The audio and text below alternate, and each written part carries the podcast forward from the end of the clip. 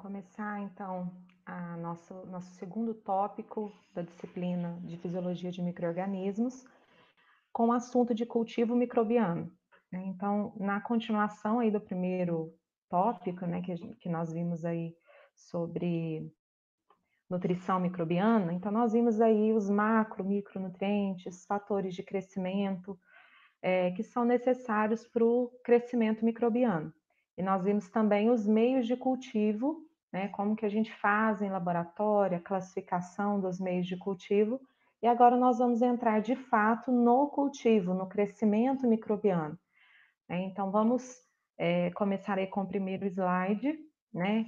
Então, a primeira pergunta que a gente faz é como cultivar o microorganismo em meio de cultivo, né? Lembrando que crescimento microbiano ele está associado não ao tamanho, mas à quantidade de células. Então, quando a gente cultiva um microorganismo, a gente quer que esse microorganismo aumente o número de células, né, e produza uma biomassa que a gente possa criar um inóculo ou então visualizar essa colônia na superfície do meio sólido, né, que nós vimos na aula passada, no último tópico. É, o primeiro deles é sob agitação quando a gente usa é, os meios líquidos, né, que nós vimos na outra, no outro tópico, que são conhecidos como caldos, caldos nutritivos. Então, quando a gente usa um caldo, a gente pode crescer esse microorganismo sob agitação ou não. Ou seja, a gente colocar ele a uma temperatura controlada, né? É, uma BOD, por exemplo, estaticamente, sem agitação, né? Deixar o frasco Elemaia parado dentro dessa BOD com a temperatura controlada por 24 ou 48 horas, ou fungo filamentoso de 5 a 7 dias. Agora, quando a gente usa agitação, que é essa estufa com garras e que facilitam a agitação, né, que são contadas em rotações por minuto, o que, que acontece? Esse microorganismo ele vai crescer de forma mais é, acelerada, né? Por que, que acontece isso? Porque quando a gente agita o meio, a gente coloca esse microorganismo em contato com todos os nutrientes desse meio líquido, né? Desse caldo. Diferente se nós deixarmos esse microorganismo dentro do caldo, mas esse meio sem agitação. Então, o que, que acontece normalmente? Esse microorganismo vai para o fundo, a massa celular para o fundo desse frasco, e aquele nutriente que está disponível lá na parte superior do caldo, ele não consegue o microorganismo entrar em contato, porque ele não vai movimentar nesse caldo e ter contato com esse nutriente que está lá. Então, quando você agita o caldo, você favorece o crescimento da célula, né? Deixa mais homogêneo esse meio, facilita o contato das, da massa celular com o nutriente e, como consequência, ele vai absorver mais fácil e vai crescer mais rapidamente.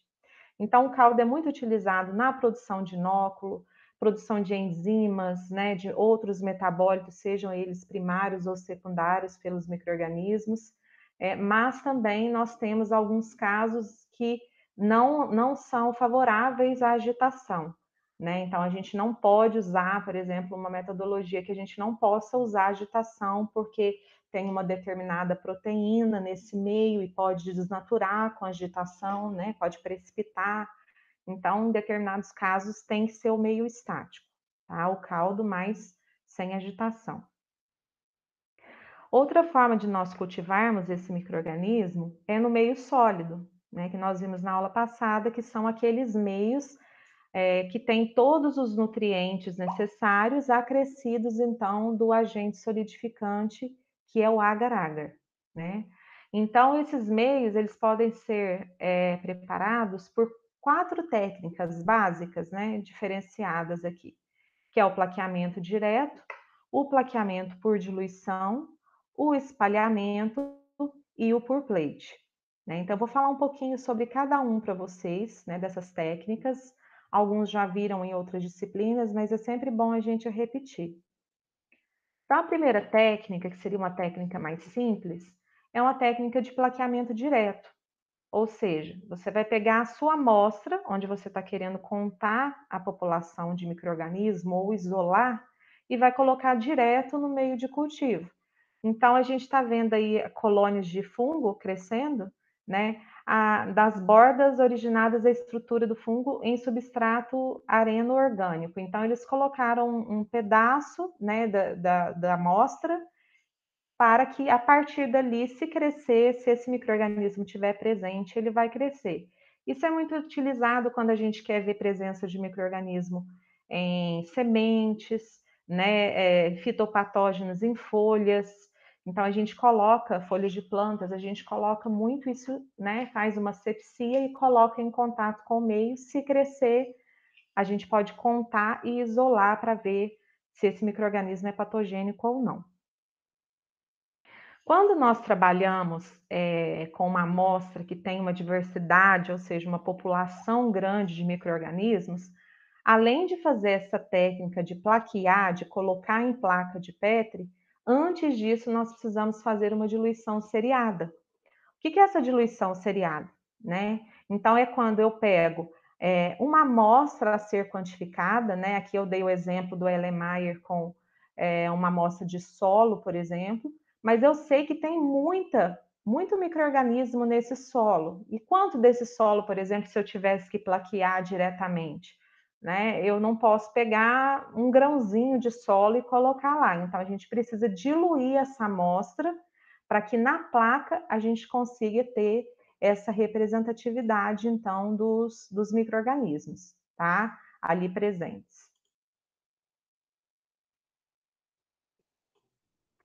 Então, eu começo com essa amostra, né? É, a gente começa com uma proporção, por exemplo, de 25 gramas para um total de 250 ml, né? Para ter uma proporção de 1 para 10, ou 10 gramas em é, 990 ml, 99 ml, 1 grama, a gente sempre coloca proporcional. Então, primeiro a gente vai misturar nesse LMI, essa, essa amostra, com uma água peptonada ou uma água salina, uma solução salina. E vamos preparar então as nossas diluições seriadas. O que, que eu estou mostrando aqui nesses tubos para vocês, né?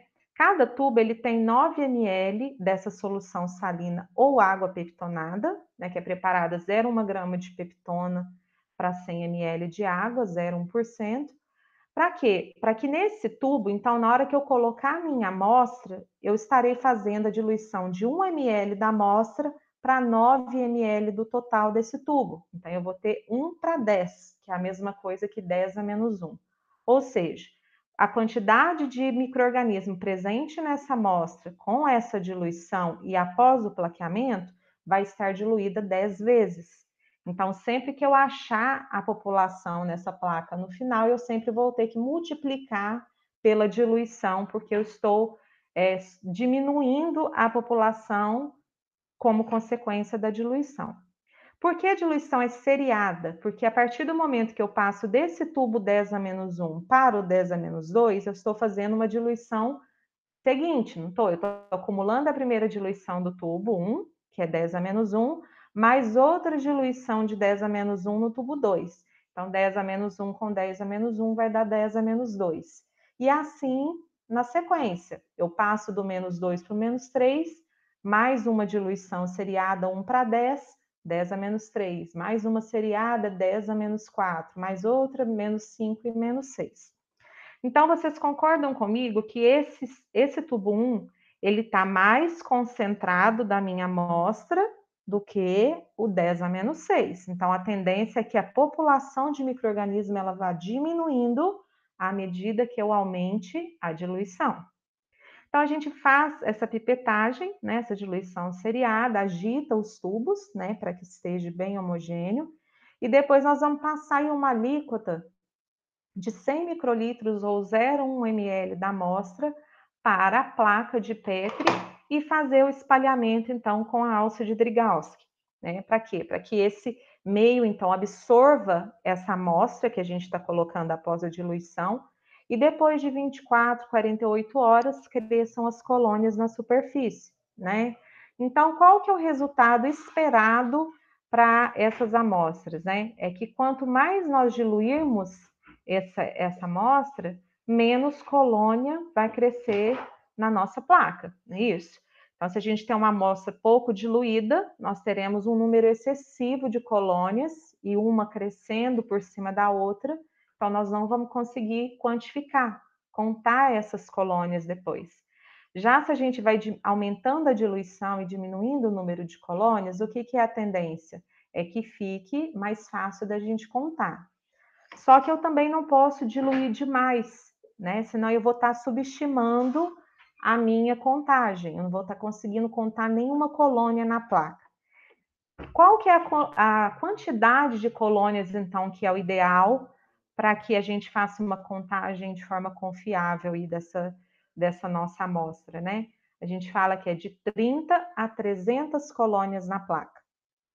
Não menos que 30, porque senão nós estaremos subestimando a nossa amostra, né? Vai estar crescendo menos microorganismo do que realmente tem e não além de 300, porque senão uma colônia vai crescer por cima da outra e nós não vamos conseguir distinguir as colônias e contar essas colônias e ter a nossa população. Então, dessa, de todas essas diluições aqui seriadas do exemplo, qual que é ideal? É a diluição 10 a menos 3.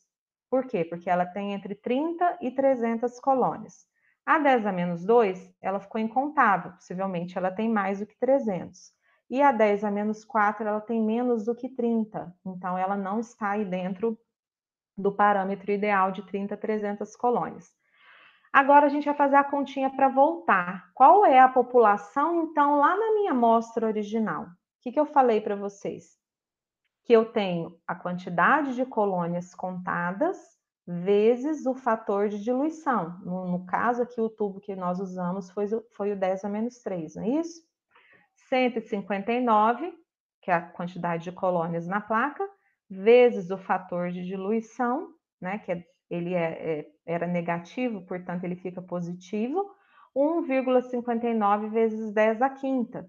Então, a gente anda a casa do 159 para que a notação científica fique de 1 a 9, não é isso? Esse número aqui não pode ser menor do que 1 e maior do que 9. E a gente aumenta, então, as unidades aqui na notação, na, na, no 10 a quinta, né? Então, 10 a 3, andei duas casas para a esquerda, vou aumentar duas unidades aqui. Qual que é a minha população na amostra original? 1,59 vezes 10 a quinta unidades formadoras de colônia por ml. Significa que na minha amostra, lá no meu LMAR, no meu solo, eu tinha 1,59 vezes 10 a quinta unidade de formadores de colônia para cada ml. Né? Então, eu consigo dimensionar a população de microorganismo, ter essas células, então, essas colônias imobilizadas na, na superfície do meio, e depois, a partir daqui, eu posso estudar quais são esses microorganismos, é, identificar qual espécie, é, qual atividade é, de enzimática que esse microorganismo tem, e aí sucessivamente. Primeiro, a gente precisa de mobilizar esse microorganismo. É uma técnica muito utilizada, né? Então, para quem for trabalhar com microbiologia, com certeza precisa saber fazer uma, uma boa diluição seriada, um bom espalhamento é, em superfície e saber fazer também a contagem da população. Bom, dando um exemplo aqui para vocês desse próximo slide, né? Se eu dou essa figura aqui, A, B, C e D, quatro placas, né? Qual seria a placa aqui, sem a gente contar quantas colônias, né? Mas visualmente, né? São fungos filamentosos. Visualmente, é, falando aqui, observando, qual seria a placa selecionada? A, A, B, A, C ou A, D? Então, se nós observarmos aqui, ó, a placa A cresceram muitas colônias. A B também, uma, colônia, uma quantidade de colônia enorme, né? Se vou aumentar aqui um pouco o zoom, ó. se nós observarmos aqui, ó, muitas colônias, colônias crescendo uma por cima da outra. Na C, a gente já tem uma quantidade de colônia né, mais separada, que a gente consiga contar. Já D cresceu muito pouco. Então, se nós formos selecionar aqui visualmente, a placa C, ela seria a placa ideal, a placa selecionada, né? Por quê? Porque provavelmente ela veio de uma diluição, né? Que possibilitou a contagem, então, depois da, da incubação da placa, de 30 a 300 colônias, tá? A A cresceram colônias demais, diluiu pouco. A B também colônias demais diluiu pouco. A C, a diluição foi ideal. E na placa D, diluiu muito. Né? Então, nós estamos aí subestimando a nossa população, a população lá na amostra, tá? Depois, seguido aqui, nós temos então a técnica é, de plaqueamento que a gente chama de pour plate, né? Que é aquela técnica onde nós colocamos primeiro aquela amostra da diluição, né? E por cima dela o meio de cultivo. Então, quando, quando nós usamos essa técnica por plate, né? Quando a gente quer isolar da nossa amostra micro-organismos que utilizem pequenas concentrações de oxigênio, né? Ou até em ambientes com baixíssimas concentrações de oxigênio.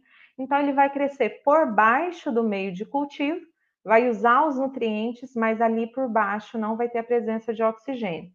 Ao mesmo tempo, que por cima crescerão as colônias, né, os isolados que a gente está procurando, que crescem na presença de oxigênio. Então, nós conseguimos isolar por baixo, isso significa por plate, né?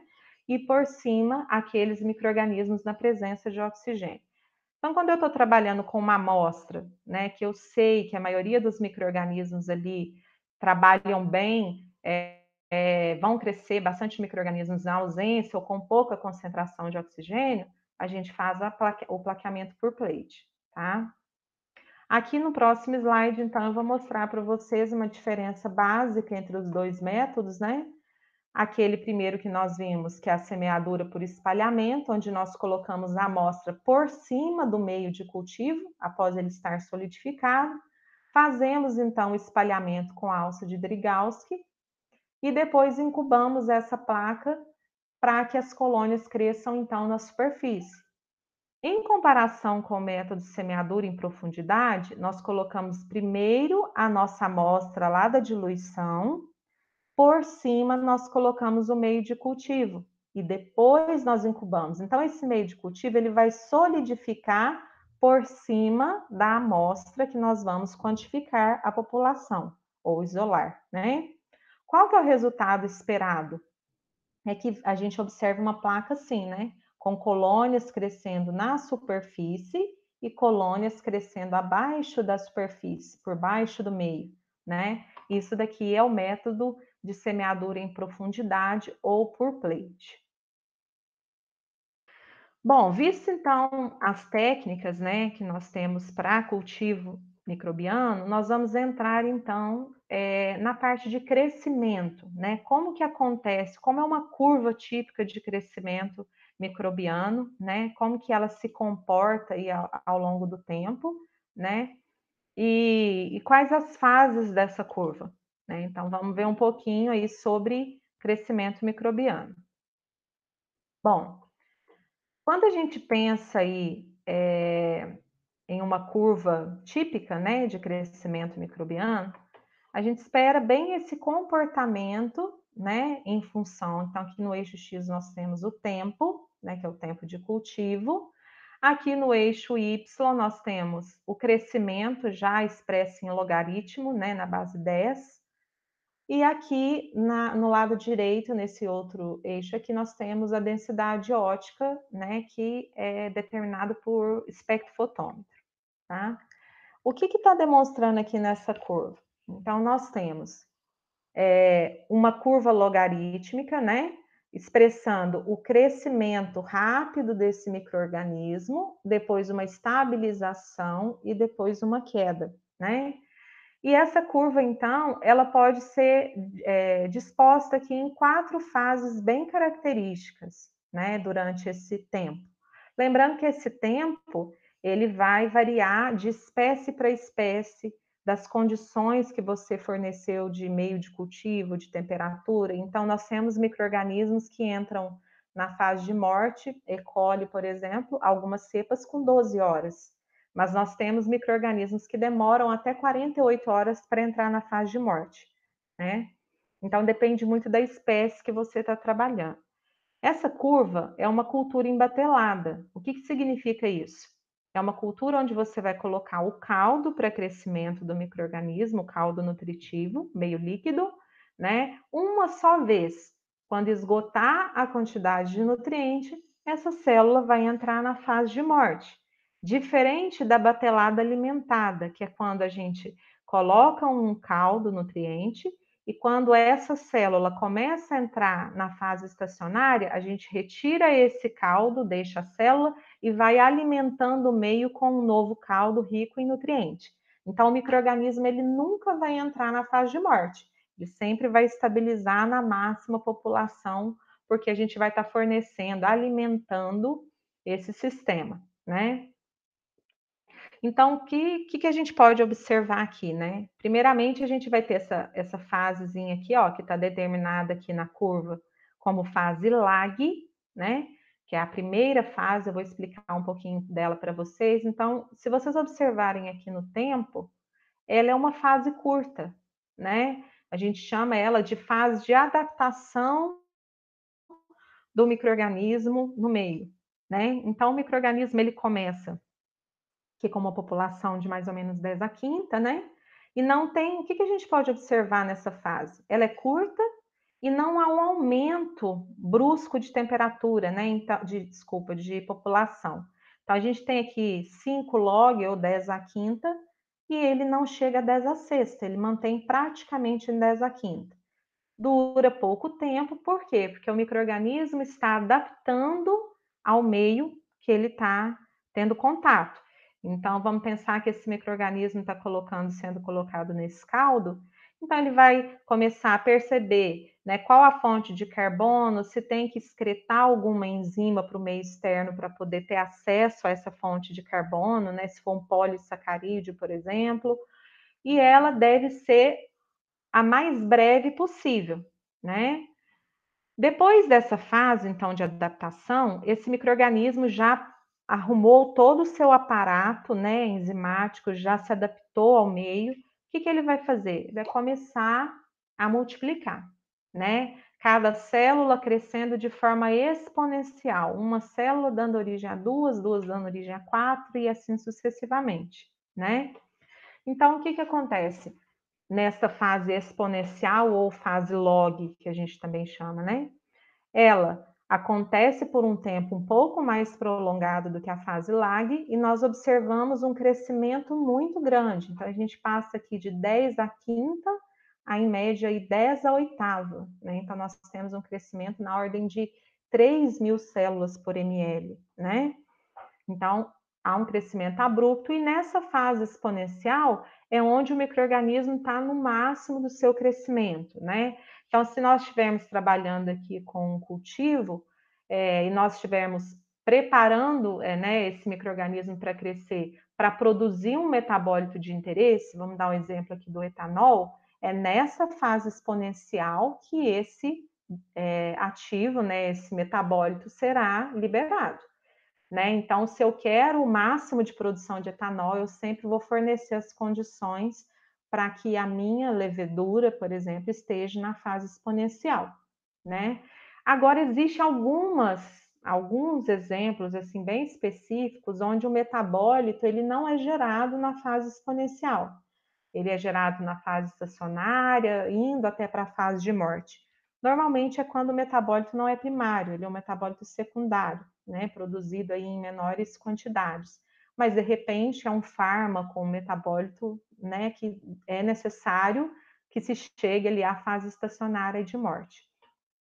Depois que esse microorganismo cresceu, utilizou toda a concentração de açúcares aqui presente, né, toda a fonte de energia presente nesse meio, essa quantidade de nutriente vai começar a baixar, né? Então ele vai usar a quantidade de açúcares ali como fonte de carbono, vai usar nitrogênio e aí o que, que vai acontecer? Ele não vai aumentar mais a população. Ele vai entrar na terceira fase, que a gente chama de fase estacionária. Então, como o próprio nome diz, estacionária, é por um determinado tempo de cultivo, ele vai se manter ali na máxima população, né, por um determinado tempo, até que chegue numa fase dessa curva de crescimento que a população vai começar a decair, que é o que a gente chama da fase 4 de morte. Quanto tempo vai durar essa fase estacionária? Então, depende também de espécie para espécie, de cepa para cepa. O que determina é a reserva energética desse microorganismo. Quanto que ele conseguiu armazenar de reserva, porque lembrando aqui que durante essa fase estacionária ele vai crescer com as reservas energéticas, né? Tá um glicogênio que armazenou dentro da célula, né? O carboidrato de reserva, e até que essa quantidade de reserva energética se esgote, ele vai começar então a entrar na fase de morte, que vai diminuir bruscamente o número de células, né? Então, se nós estamos trabalhando aí com a produção de metabólito, fase lag curta, para chegar logo na fase exponencial, que é onde o microorganismo vai estar tá produzindo aí os metabólitos de interesse. Enzimas, é, etanol, é, fármacos, normalmente é nessa fase, tá? Vamos falar um pouquinho mais detalhado de cada fase. Então, essas fases aí da curva de crescimento, a fase lag ou fase de adaptação, ela pode, deve ser curta, né? E quando ela é longa, né? Vamos pensar que você está trabalhando lá numa indústria de produção de etanol, né? Se essa fase lag começa a demorar demais, o que, que vai acontecer com a produção de etanol no final? Ela vai diminuir. Por quê? Porque o microorganismo está levando muito tempo numa fase, que é a lag, onde não há produção de etanol, que é, seria na fase exponencial. Então, essa fase ela deve ser mais breve possível, né? Então, depende aí da origem do inóculo, né? Porque a gente fala que as células têm memória, né? Principalmente a reserva energética, das condições do meio de cultura atual, né? Então, por exemplo, se você traz essa, esse inóculo, né? essa, essa célula, essa massa celular de um meio pobre e passa para um meio rico em nutrientes, a tendência é que a fase lag dela seja um pouquinho mais demorada, porque ela vai demorar um tempo para excretar essas enzimas, se preparar, se adaptar ao meio. Agora, se eu trago ela já de um meio né, rico, com é, bastante concentração de nutrientes, para esse caldo que você vai colocar né, eu dei o exemplo aí do etanol, o caldo de cana, a tendência é que ela tenha uma fase lag curta, né? Então, a gente sempre tem que preparar bem esse inóculo para que quando ele chegue, nesse, né, tenha contato com esse meio novo, a fase lag seja curta, porque isso daí não é favorável lá, vamos pensar no aspecto de indústria ou então do próprio experimento de vocês, né? É, passando então aqui para a fase log, que é aquela fase exponencial que nós vimos aqui na curva, né? Essa fase 2 aqui. O que, que acontece na fase log? Né? As células então se encontram aí nas condições mais saudáveis possíveis, né? É onde ela está ali no ápice de crescimento, produzindo as enzimas, produzindo componentes celulares, alta produção de biomassa. Então é onde a gente realiza ali os estudos né, de produção de metabólitos, sejam ele, eles primários ou secundários, estudos de expressão de genes. Então, a gente precisa saber bem quando acontece essa fase exponencial, né, com quantas horas ou quantos, é, é quanto tempo né, que acontece essa fase, para que a gente consiga, então, é, captar esse material que a gente tem de interesse, né, seja ele enzima ou outros componentes celulares ou expressão de genes. Depois, então, que chegando na caracterização da fase 3, né? Vou só voltar ali na figura para vocês observarem, né? Então, na fase 3 aqui, que é essa fase estacionária, onde o microorganismo não aumenta o número de células, né? Ele estabiliza. Então, quais as características, né? Ocorre que a falta de um nutriente essencial ou produto que está ali no meio vai inibir o crescimento microbiano, né? Acumulando no meio e isso faz com que o, o microorganismo então seja é, tenha a sua taxa de crescimento zerada, né? Então, exemplo aí das leveduras, quando o etanol começa a acumular no meio em altas concentrações, o próprio metabólito se torna tóxico para a célula de levedura e ela então zera o seu crescimento, estabiliza no crescimento máximo para depois entrar na fase de morte. Ou então a fonte de carbono se tornou escassa né, no meio, também vai ser um limitante. Fonte de nitrogênio, né? Vários fatores, então, vão influenciar para que ela entre nessa fase estacionária. É, o metabolismo dela e alguns processos biosintéticos ainda podem estar ativos, né? Então, é o que eu disse para vocês. Ela usa das reservas energéticas para ainda manter o metabolismo ativo, né? Uma questão de sobrevivência, alguns processos biosintéticos.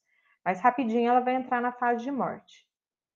Essa fase de morte, então, é aquela última fase, né? Onde há o declínio da, do crescimento, né? Que é essa última fase aqui, a fase de morte. Então, começa a ocorrer o quê? A redução do, da população, a redução brusca da população, né? Por quê? Porque vai ocorrer a morte celular, porque ela não vai ter reserva energética né, na célula para manter esse crescimento, essa, essa população né, estável por um, um, período de tempo maior. O que, que vai acontecer então? Ela vai entrar nessa fase de morte, né? É, nesse declínio e vai ocorrer a lise celular. Então, ela vai crescer também, ela vai decrescer de uma forma exponencial, assim como ela começou crescendo, só que de uma forma mais lenta que a do crescimento. Aqui eu estou mostrando para vocês como que o número de células, né, durante o tempo, ele aumenta de forma exponencial, né? Então, se eu tenho 100 células no, no tempo zero, com uma hora, que no caso o tempo de geração dessa bactéria é uma hora, ela vai duplicar. Com duas horas, esse número duplica. Então, até chegar a oito horas aí com um número aí de 25.600 células, né? Se a gente transforma esse número em log, né? Ao invés de ter essa curva de crescimento exponencial, nós vamos ter então uma curva, uma curva, uma reta aqui logarítmica, né? Então, por isso que normalmente a gente trabalha com log, para não trabalhar com esses números grandões e trabalhar com o logaritmo e ter essa reta é, de crescimento, né, logarítmico. Mas é o mesmo número, tá? É, então, se nós pensarmos assim, é, o que, que é na, na, prática, né, no nosso dia a dia, o que, que a gente pode associar esse número de células? Então, se nós pensamos em uma comida, por exemplo, de self-service, né, que ela fica por horas, né, para ser consumida, então pensa bem que lá tenham, né, 100 unidades de número de células aqui, 100 células, né, no tempo zero, no momento que ela foi preparada. Em uma hora, esse número de células aumenta. Então, quanto mais tempo essa comida vai sendo exposta né, no ambiente, mais as células vão aumentando de forma exponencial. Né? Por isso que pode ter o processo de intoxicação alimentar, porque se tiver a presença dessa bactéria, ela cresce de forma muito exponencial. Agora nós vamos ver um pouquinho sobre condições ambientais, né? Como que os, as condições do, do ambiente vão influenciar no crescimento, né? Microbiano. Então a gente sabe aí que a, as bactérias, as leveduras, né, são organismos vivos e por isso eles são influenciados por condições de temperatura, oxigênio, pH, pressão atmosférica, hidrostática osmótica. Então, aqui nós vamos ver os principais né, fatores e como que esses micro-organismos são é, classificados segundo esse efeito de temperatura, por exemplo, né, no crescimento. Então, nós temos aqui diferentes temperaturas no eixo X e a taxa de crescimento desses micro-organismos. E percebam que nós temos aqui nos gráficos, né, é, as curvas aqui em cores diferentes, né? Então, azul aqui nós temos os micro-organismos que são denominados psicrófilos, né? que vão ter um, uma temperatura de crescimento aí variando de temperaturas negativas até 10, 12 graus, sendo ótimo de crescimento a 4 graus. Então, são micro-organismos que crescem em temperatura de refrigeração, né? Geladeira, por exemplo. O ótimo de crescimento deles é 4 graus. Aí, como exemplo, a gente tem a Polaromonas vacuolata. Depois nós temos os mesófilos, né, que tem o seu crescimento ótimo em torno de 39 graus, e em média crescem de 10, 8 graus a quase 50 graus. Os mesófilos, eles representam a maior diversidade de micro-organismos, né? Então, a gente encontra o maior número de micro-organismos com a característica de crescer nessa temperatura mesófila, né? E eu dei o exemplo aqui da Escherichia coli. Depois nós temos os termófilos, que é essa curva aqui em laranja, que ele vai crescer bem de 40 a quase 70 graus, sendo ótimo de crescimento, que sempre é o pico da curva, 60 graus. E dei o exemplo aqui do Bacillus steratermófilos, né? O que, que acontece com essas bactérias aqui do gênero Bacillus? Né? Elas sobrevivem em altas temperaturas porque elas têm a capacidade de produzir estruturas que são chamadas de endósporos, né? que são falsos esporos, e eles são estruturas, então, que vão favorecer com que essa, essa célula fique num estado dormente, e quando essa temperatura se tornar mais ideal, ela vai é, começar a crescer novamente. Ela vai suportar essa temperatura alta e vai crescer novamente. Depois, aqui em rosa, nós temos os hipertermófilos, o Thermococcus celer, que tem aí um ótimo de temperatura de 88 graus de crescimento e sobrevive nessa faixa. E o hipertermófilo extremo, que é o Pyrolobus fumari, né, que tem um ótimo de crescimento aí a 106 graus. Então, são bactérias que são encontradas em regiões de, de vulcões, né, solos de vulcões, em regiões bem quentes, tá? Por que a gente precisa saber disso? Porque eu preciso saber em qual grupo que o, o microorganismo meu de interesse se encontra para que eu dê essa temperatura de incubação para que ele cresça. Porque se eu estou querendo, por exemplo, isolar um microorganismo mesófilo, eu não posso colocar ele numa temperatura de psicrófilo e vice-versa. Né? Então, eu preciso saber em qual grupo que ele se encontra. Agora, nós temos aqui o efeito do oxigênio né, no crescimento microbiano. Então, nós temos aqui representados cinco tubos de ensaio, né, tampados, e nós vemos aqui em amarelo o meio de cultivo, em rosa a fase onde está é, o limite né, entre o meio de cultivo e a fase azul, que é onde tem ainda oxigênio dentro desse tubo, né, é a fase limite, aqui a superfície do meio, e o caldo, né, o meio em amarelo, que é onde não tem a presença de oxigênio. Então, é, é, fica fácil da gente interpretar, de acordo com a figura, qual a exigência desse microorganismo em função do, do oxigênio. Na letra A, no tubo A, a gente tem esse microorganismo crescendo apenas aqui na superfície, né? Por isso ele é denominado como aeróbio. Por quê? Porque ele vai crescer preferencialmente na presença de oxigênio. O anaeróbio, ele vai ser o oposto, ele vai crescer no fundo do tubo, longe do oxigênio, portanto, só cresce na ausência de oxigênio.